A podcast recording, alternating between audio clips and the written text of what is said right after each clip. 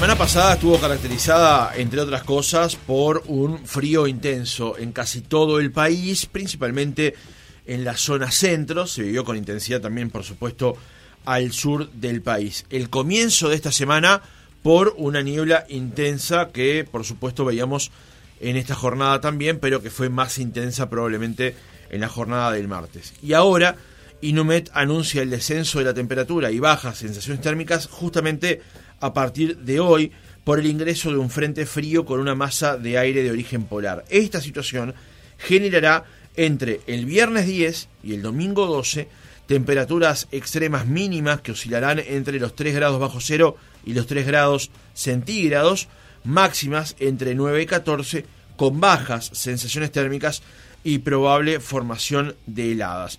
Vamos a ver qué es lo que va a pasar, bajado a tierra, digamos, para los simples mortales, qué es lo que va a pasar en estos días. Estamos en comunicación con Néstor Santayana, director de Meteorología y Clima para la Sociedad del Inumet. Santayana, ¿cómo le va? Buenos días. Hola, buenos días. Santayana, bueno, consultarle por esta, esta nueva, este nuevo aviso de ola de frío de origen polar, eh, ¿por qué se están dando de manera tan reiterada estos fenómenos? Bueno, en los meses de transición suelen suceder que eh, tenemos pulso de aire frío a medida que nos vamos acercando al invierno un poco más consecutivos y este, como la temperatura ya desciende cuando tenemos ciertos pulsos, se dan estas olas de frío, es decir, no es solamente que la temperatura empieza a descender, sino que tenemos distintos pulsos que van enfriando un poco más eh, el aire y a veces se dan eh, estas irrupciones de aire un poco más frío de lo habitual, lo que termina reforzando el descenso de temperatura. Eh, en la primera hora de frío se dio a fines de mayo, principio de junio, eh, nunca subió la temperatura, o sea, siempre se mantuvo bastante eh, baja en realidad, y a eso además le sumamos estos cuatro días de humedad que tampoco llegó a que permitiera que haya mucha radiación solar como para que calentara un poco.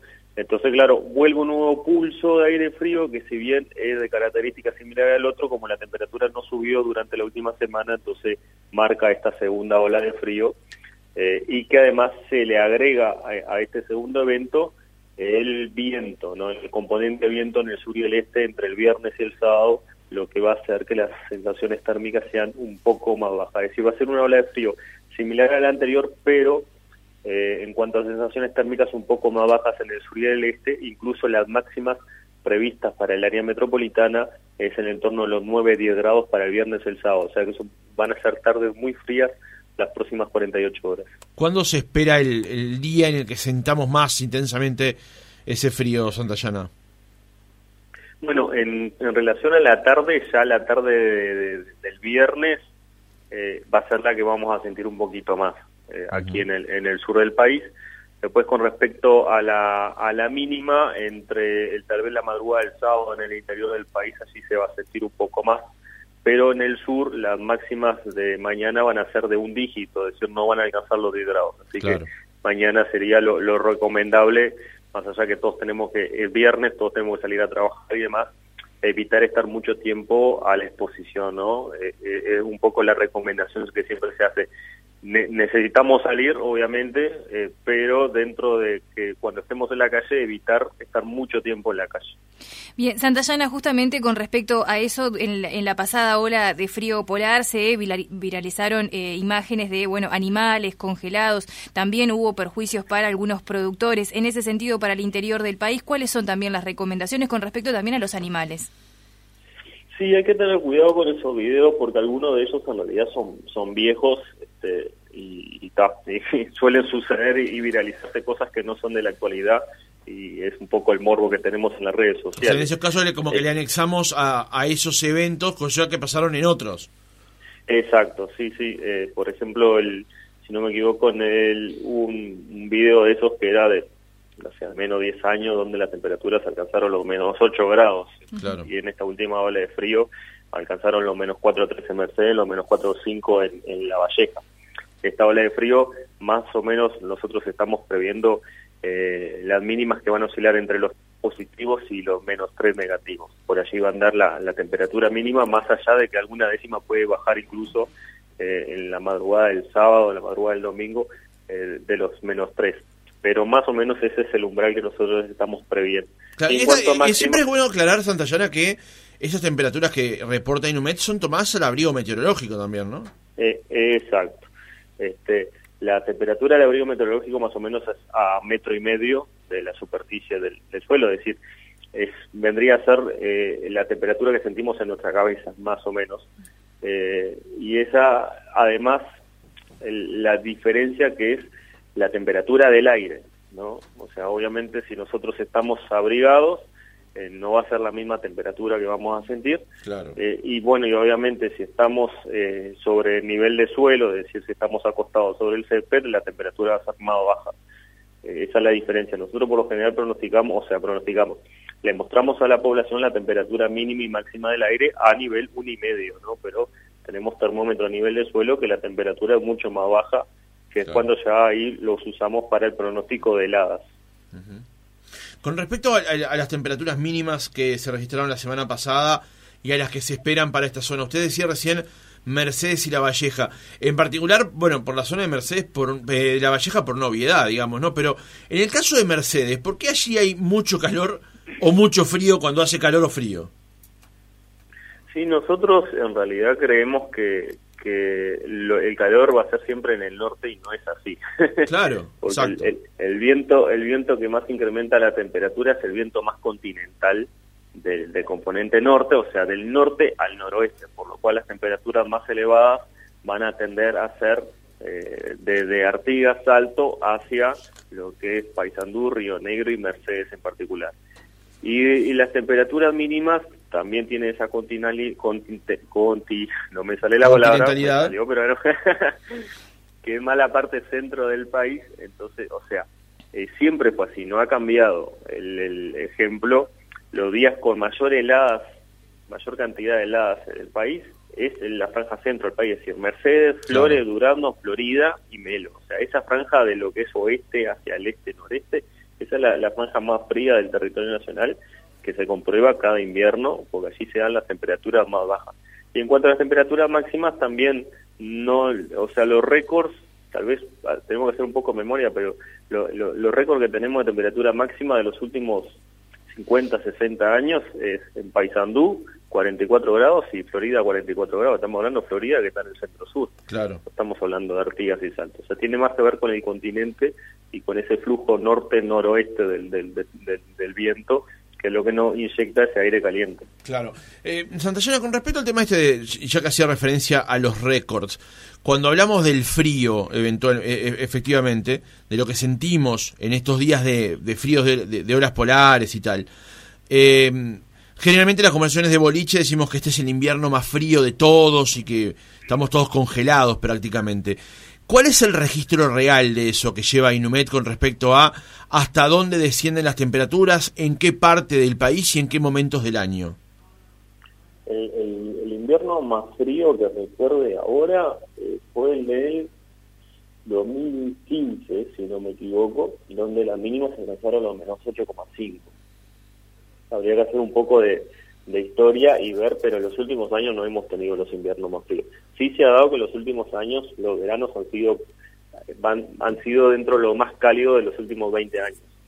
Pero de los inviernos fríos, en realidad los últimos inviernos no fueron tan fríos comparado con los históricos. Claro. Pero está, tenemos esa memoria, esa memoria cortoplacista que creemos que el último verano fue el más intenso. Claro, exacto. pero no, no es así. Los últimos inviernos sí han, estado dentro de lo normal, en algún momento ligeramente por debajo de lo normal en cuanto a anomalías, pero no han sido inviernos este, muy intensos en comparación a los históricos. Sí se ha dado en el, invierno anterior, no el, anterior, que fue bastante extenso, ¿no? Empezó entre marzo en abril y terminó ya por septiembre, todavía seguíamos teniendo temperaturas bastante anómalas negativas, se fue bastante extenso y tal vez nos quedó esa sensación de que fue un invierno crudo, en realidad fue largo pero no intenso. Bien, Santayana, me gustaría consultarle por este fenómeno que estamos viviendo en esta última semana, por lo menos en estos últimos tres días, con respecto a la niebla, para aquellos que no somos expertos en meteorología y no entendemos por qué es que se producen estos fenómenos y por qué es que a veces la, lo común es que sobre el mediodía la niebla se levante y en estos días hemos visto como que se ha mantenido durante todo el día este fenómeno. Sí, eso es otra otra cosa que tratamos de, destacar, fue la persistencia, como bien lo mencionás, porque Uruguay es un país este, bastante húmedo en términos relativos, eh, y el fenómeno de la niebla y la neblina es bastante frecuente, que se ve principalmente entre el otoño, el invierno y la primavera. Además, tenemos un registro promedio de 200 eh, días con niebla. O sea, de 365 días tenemos registro de que en 200 días hay niebla en, distintas zonas del país. Entonces es un fenómeno frecuente. Pero los avisos o las advertencias que emite Inumet es cuando este fenómeno frecuente pasa a ser persistente en el tiempo y no se disipa con el calentamiento solar. Es decir, que sabemos, como, como bien lo indicabas, hacia el mediodía, cuando es una niebla de radiación, es decir, que sea por enfriamiento nocturno, cuando ya empieza a media mañana empieza a disiparse porque empieza a calentarse la, superficie terrestre y así se disipa. Y después a la noche, si se dan las condiciones, vuelve a formarse.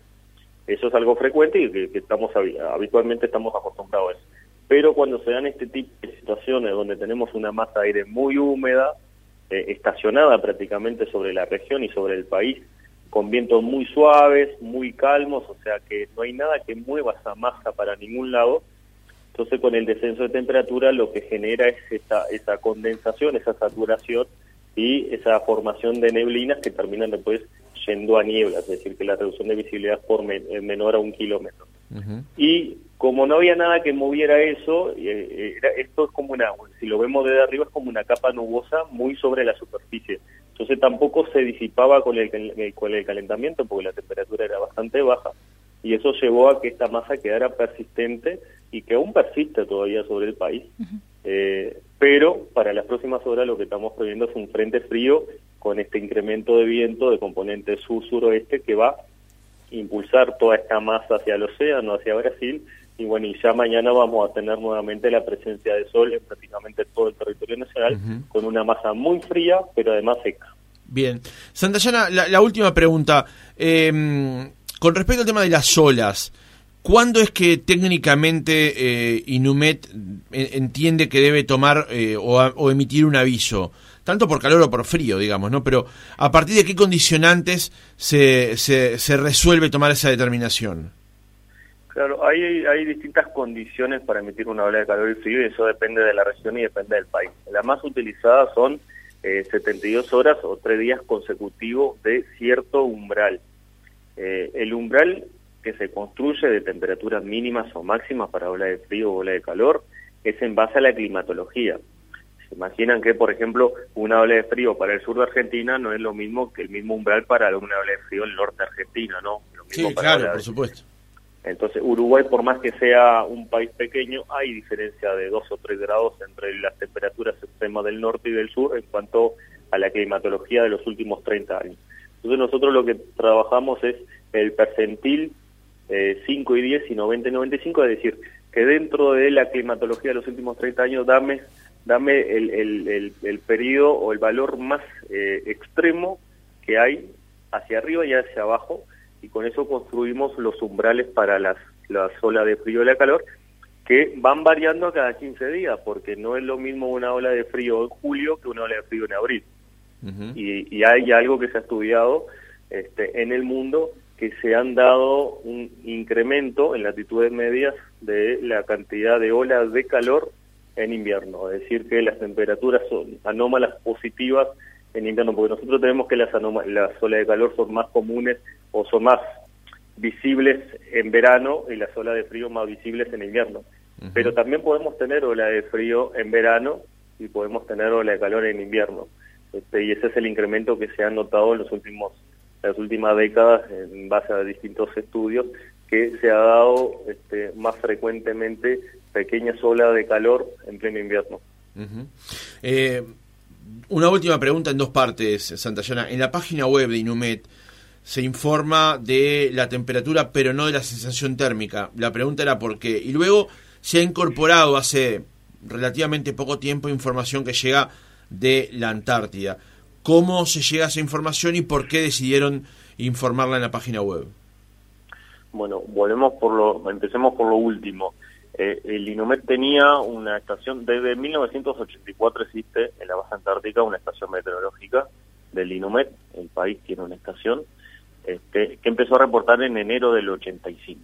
O sea, y siempre se mandó eh, algún compañeros que iban, este, pasaban cinco meses en verano y después pasaban la, invernada, pasaban siete meses y allí teníamos información este, que era un poco lo que se volcaba también no solamente a Uruguay, sino a la red global, este, a la Organización Meteorológica Mundial, o sea, son datos que, que se utilizan para estudiar y no era solamente datos de meteorología, sino también de ozono, o sea que allí está el, agujero de ozono. Eh, en los últimos años hemos tenido, por un presupuesto y, ciertas decisiones que se tomaron, se cerró esa estación meteorológica pero este, empezamos a trabajar en eh, la adquisición de una estación automática y fue la que se instaló este último verano y es por eso que volvió a verse en el sitio web del INUMET una eh, dato de la Antártida que es una estación meteorológica automática que se instaló allí entre enero y febrero de este año. Este, y ahí vamos a continuar con, con lo que siempre se hizo desde el 84, que es recaudar información y, eh, enviarla a los centros eh, regionales y centros mundiales de, meteorología, porque es una información vital para el estudio climatológico y el impacto que eso puede tener con el tema del cambio climático. Eso por un lado. Por el otro lado, lo, que me decía de la sensación térmica. En realidad es una pequeña ecuación este, muy sencilla que se inventó en algún momento como para tratar de transmitir a las personas que la temperatura del aire no era lo mismo que la sensación térmica. Entonces hay distintos cálculos que se hacen, este, matemáticos, que algunos incluyen la temperatura del aire, el viento y la humedad, algunos son un poquito más rebuscados, pero en sí todo parte de, de la idea de que esa persona con esa sensación térmica, vos sentirías eso si estuvieras desnudo, medirías un metro setenta eh, y pesaría más o menos unos 70 kilos. Más o menos de ahí surge la, la primera ecuación. O sea que la sensación térmica que te dice eso, lo que vos sentirías estaría bajo esa condición. Claro. Este, en, en, es, muy difícil. Lamentablemente en este momento no cumplo ninguna de las tres, digamos. es muy difícil hacer un pronóstico de sensación térmica porque eso es bastante subjetivo. Nosotros en nuestro núcleo familiar sabemos que hay gente que es más friolenta que otra y hay gente que tiene más calor que otra. Este, y también es totalmente subjetivo porque depende si anda de remera, de short o anda de camper y bufanda. Claro, O sea, entonces no, no, no, es medio complicado bajarlo a tierra y decir esta sensación térmica la que está ahora y nos afecta a todos a la misma vez. No es así. Pero para el invierno se suele utilizar la temperatura y el viento. Hay una tabla estándar que lo pueden encontrar en Google. Este, por lo general se usa en todo el mundo, más allá que hay algunas adecuaciones este, pero con temperatura de 10 grados y vientos, por ejemplo, de más de 30, 40 kilómetros, que es lo que estamos previendo para el sur y el este, las sensaciones térmicas estarían cerca de los 0 grados, que es lo que estamos pronosticando para el viernes y el sábado en el sur y el este del país, principalmente donde las sensaciones térmicas van a ubicarse durante esas 48 horas por debajo de los 10 grados. Néstor Santayana, director de Meteorología y Clima para la Sociedad de Inumet, Gracias por haber estado otra mañana con nosotros. Por favor, gracias a ustedes por, la invitación y bueno, mantenernos informados de los avisos y los pronósticos de